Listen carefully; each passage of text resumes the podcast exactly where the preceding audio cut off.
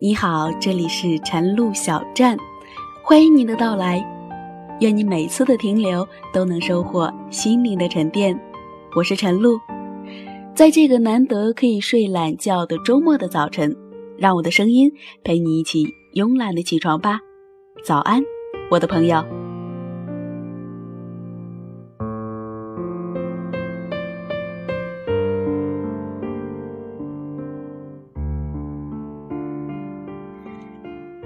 今天给大家带来的文字是：哪怕白发苍苍，也想和你谈恋爱。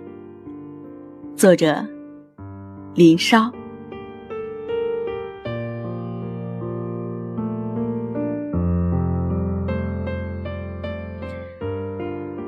我最早听到的一个爱情故事，是我姑姑的故事。约莫三四岁的时候，孩童的脑子刚开始记事儿。我听到我妈和我爸聊天，说我姑姑看上了一个姓林的小伙，我奶奶不答应。我不懂什么是看上，但我爸爸黑着脸的表情，我记得牢牢的，并且以敏锐的直觉判断，这不是个好词。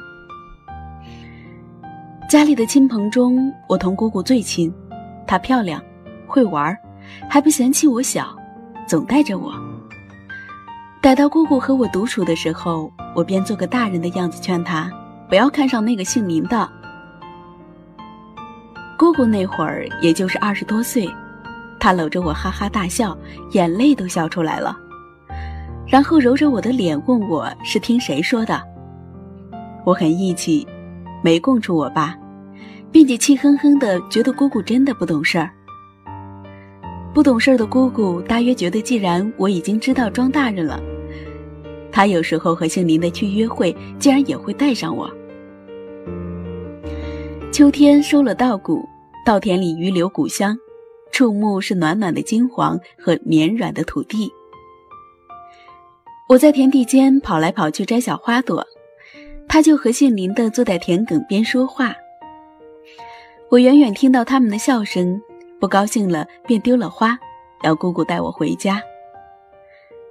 再后来过了一两年，好像姑姑都一直和那个姓林的小伙在一起。奶奶时不时就骂人，姑姑就只把自己当成厚脸皮，一句也不听。直到某一天，我回到家，正看到姑姑被爷爷拿竹条打了一顿，我就再也没有听过姓林的这个名字了。然后的然后，姑姑相了亲，结了婚，生了小孩儿。我渐渐长大，离开家。我念高中的时候，姑父被查出肺癌。姑父脾气一直不算很好，而且姑姑只生了个女儿，他一直很有怨言，动不动就要拿出来说嘴，在我们这些亲戚面前也从不避讳。生病之后的姑父更加惜命，治病的钱如流水花出去，中药偏方。凡是有人提一句，他都要让姑姑弄来，可命不由人，他终究一天天衰弱下去。他越痛越怕，越不甘心，就折磨我姑姑。他睡不着，便指使着我姑姑做宵夜、捶背、开灯关灯、加被子、脱衣服，夜夜不能寐。他心里绝望，就天天指桑骂槐，说我姑姑是不是盼着他早死。是不是已经外面找男人了？我姑姑年轻时很漂亮，到了中年也依旧是个漂亮的妇人。然而那几年，她以我们可以看见的速度衰老下去。我听到我爸说：“这么下去，姑父不死，我姑姑倒要先死了。”等拖了三四年，她终于死了。办葬礼的时候，我回了家。姑姑满头白发。身体干枯的像一把木柴，他神情木讷的坐着，像是也死去了一样。我的奶奶抓着他的手，一直抹眼泪，絮絮叨叨的说：“我的女儿为什么这么命苦？”那时候，我忽然又想起我在田野里跑来跑去时姑姑的笑声。我大学毕业后的一年回家过年。我妹晚上偷偷拉着我说：“好像姑姑认识了一个男人，已经打算再婚了。表妹和姑父家的亲戚前几天已经一起到我家来，让爸爸劝劝姑姑不要这么做，说家里丢不起这个人。对于这个世界，对于大城市而言，四五十岁再婚已经是不值得大惊小怪的事情了。但是在我们这个小镇，这是从未有过的惊天大事。何况啊，四五十岁了还结什么婚呢？孩子都这么大了，都快有孙子的人，图什么呢？就这么不甘寂寞吗？这是我听到的潜台词。大年初三的时候，我去姑姑家拜年，见到了那个人。我听到姑姑叫他老林，那一瞬间，我只觉得耳熟。然后在回家的路上，我脑子里像有电光闪过，忽然想起那么多年前，有那么一个人和姑姑坐在田埂边上聊天，和姑姑肩并肩走在大马路上的那个人，偷偷给我零食，想要收买我。我记不得他的面貌，却记得那时候姑姑的笑。到家之后，我迫不及待地问我妈，我妈倒是非常吃惊，没想到我竟然还记得他。这也算是命，这么多年，你姑父死了，他老婆也死了，他居然还回来了。要是当年老林没有走，最后你姑姑就是应该嫁给他。我妈妈说，当年老林只是一个乡村教师。我姑姑却是十里八乡的大美人儿，我爷爷和奶奶不愿意我姑姑嫁给老林，但姑姑和老林一直同学，早早就恋爱了。那时候两家人都不同意他们的事情，他们就偷偷在一起，白天见不了面，就晚上偷偷从家里溜出去，然后约着压马路。他们沿着马路一直往前走。路边就是潺潺的小溪，天上是明亮闪烁的星月，蜿蜿延延的路像是能走完这一生。有一次，他们走得太远了，等到往回走的时候，两个人累得走不动路。老林就背着姑姑回来，但是就是这样，他们回来的时候天都亮了。爷爷和奶奶那会儿已经发现女儿不见。又急又气，头顶冒烟，逮着我姑姑就把她狠狠地打了一顿。即便如此，我姑姑也不肯跟老林分手。可惜最后老林却走了，他离开了这个小镇子，去了远方的城市，再也没有回来。为什么他要走？谁知道呢？也许当年两边家长逼得紧，他承受不住了。也许他向往外面的广阔天空，不愿意做山中鸟，而现在他却又回来了。我的姑姑还是想要和他结婚。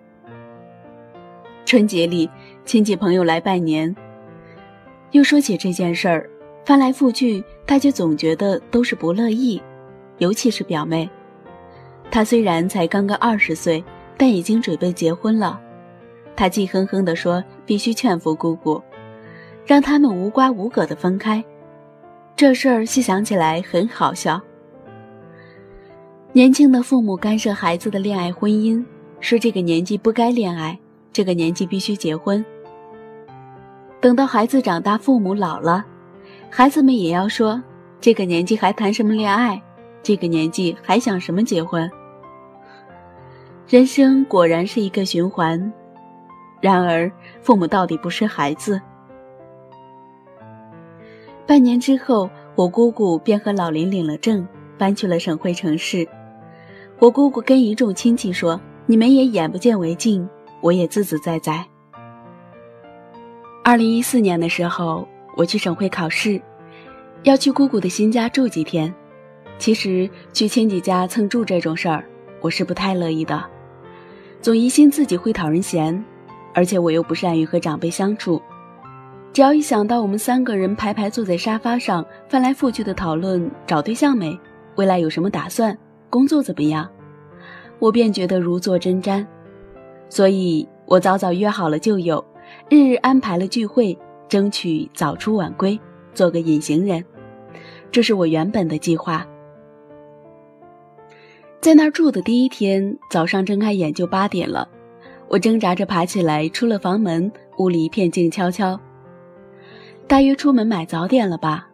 我打着哈欠，踢着拖鞋，磨磨蹭蹭地往洗手间去，转角却看到书房门开着，老林弓腰在写字。书房里清清静静的摆着书架藤椅，窗台上一盆兰草青翠欲滴。也许是听到了我走动的声音，他头也没回就说：“圆圆，来来来看我新写的。”他说到一半忽然顿住了，回头看到是我，笑着说：“起来啦，快去洗漱吧，你姑姑买早餐去了。”我慌里慌张的点头，赶紧跑了，心里觉得像是窥探到了某个秘密。圆圆，是姑姑的名字。但是我从未听过这样亲昵的叫过姑姑，我爸爸也好，我奶奶也好，从来都是连名带姓的喊姑姑。考完试，我住到最后一天，老林有朋友找他出了门，只有我和姑姑在家。与长辈对谈，总要问怎么没找对象，我说没遇到喜欢的。其他长辈总要说多认识几个人，聊聊天，先了解一下嘛，没准熟了之后就喜欢了。但姑姑点点头，说：“那就慢慢找，不着急。”我想起了那天早上那声温柔的“圆圆”，姑姑，你以前是不是就和林叔叔在一起过呀？我记得我好像见过他，对不对？我以为我是个很开通的现代人，但其实我从来没有叫过老林姑父。是呀，你那会儿可小了，总跟我们捣蛋。姑姑笑了。其实我真正想问的是，你们为什么分开？为什么又在一起？姑姑看穿了我的心思。其实我们那个时候是打算一起走的。我们买了火车票，约在车上见。他上了车，但是我没赶上，只是十分钟。阴差阳错，过了快二十年，他们重逢，是那一年姑姑报了团去海南。姑姑一直喜欢海，但是那么多年，她从没有机会去看一眼。结果他们居然在海南相遇了。他们在不同的地方报了不同的团，但是却在同一片海见面了。加起来快一百岁的人了，那个时候却忍不住还是要哭。那些不赞成的人都说：这么大年纪了，还折腾什么呢？孤单吗？眼看女儿结了婚，就能有外孙女带了。有什么孤单的？两个中老年人凑在一起，有什么可图的？家里小孩都不答应，两方的亲戚也难免多说两句不好听的闲言碎语。可是人的一生就只能这样吗？以按条件分配的结婚为道德标准，以生儿育女、避免种族灭绝为己任，以麻木的等待老去死去为最终结局。晚上八点左右，老林就回来了。我和姑姑坐着看电视，老林拎着一袋苹果进来，他笑着说：“看到楼下苹果不错，姑姑又爱吃，就买了两斤。”姑姑怪他不先打个电话回来问我喜欢吃什么，他就问我爱吃什么水果，我再下去买。其实只是很日常的对话，但是我却忍不住想。等我五十岁的时候，是否身边有这样一个人，早早回家给我带爱吃的水果，让我想对他撒娇。第二天，我很早就起床赶火车，我轻手轻脚地收拾了东西，正要出门，姑姑和老林就穿着睡衣从卧房出来，他们送我下了楼。我走几步之后回头，正看到他们转身上楼去，老林拉着姑姑的手。姑姑笑盈盈地把另一只手也搭在他的手臂上，他们的手已经皱了，皮肤黄了，连笑声都不轻盈了，但是却好像那一瞬间穿越了二十年。我们三个人又回到了那个田埂边，我没忍住，眼睛有点湿。所以人曾年少，都曾向往过爱情。有些人错过了最爱的那一个，于是辗转反侧。不敢回首，有些人错过了最好的年华，于是安然沉寂，说是命运。每一回，当我想到也许我这一生都遇不到我想要的人，我都会想到姑姑和老林。不管等多久，不管我多老，不管世事怎么变迁，不管我被生活怎样磨砺，我想要继续保持一颗软弱而热切的心。我希望，即便等我白发苍苍。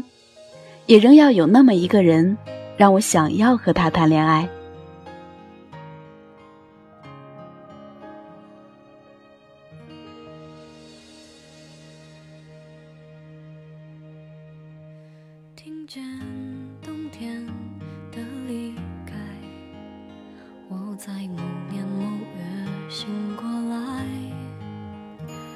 想，我等，我期待。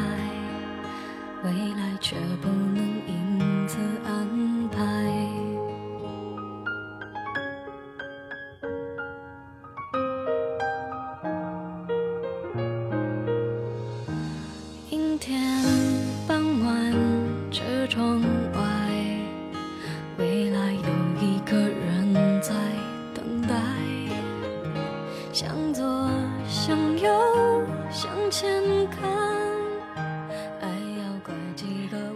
好了，今天的文字分享完了，也该起床了。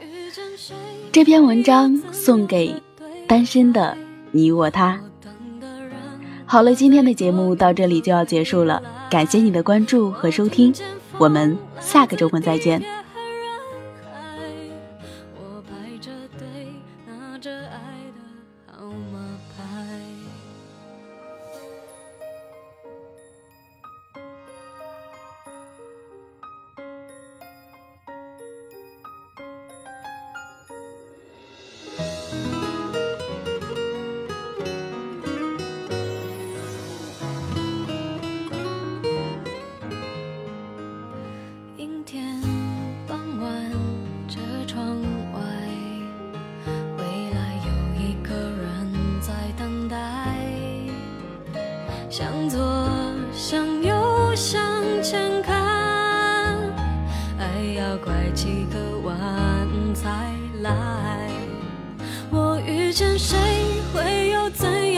对白？我等的人，他在多远的未来？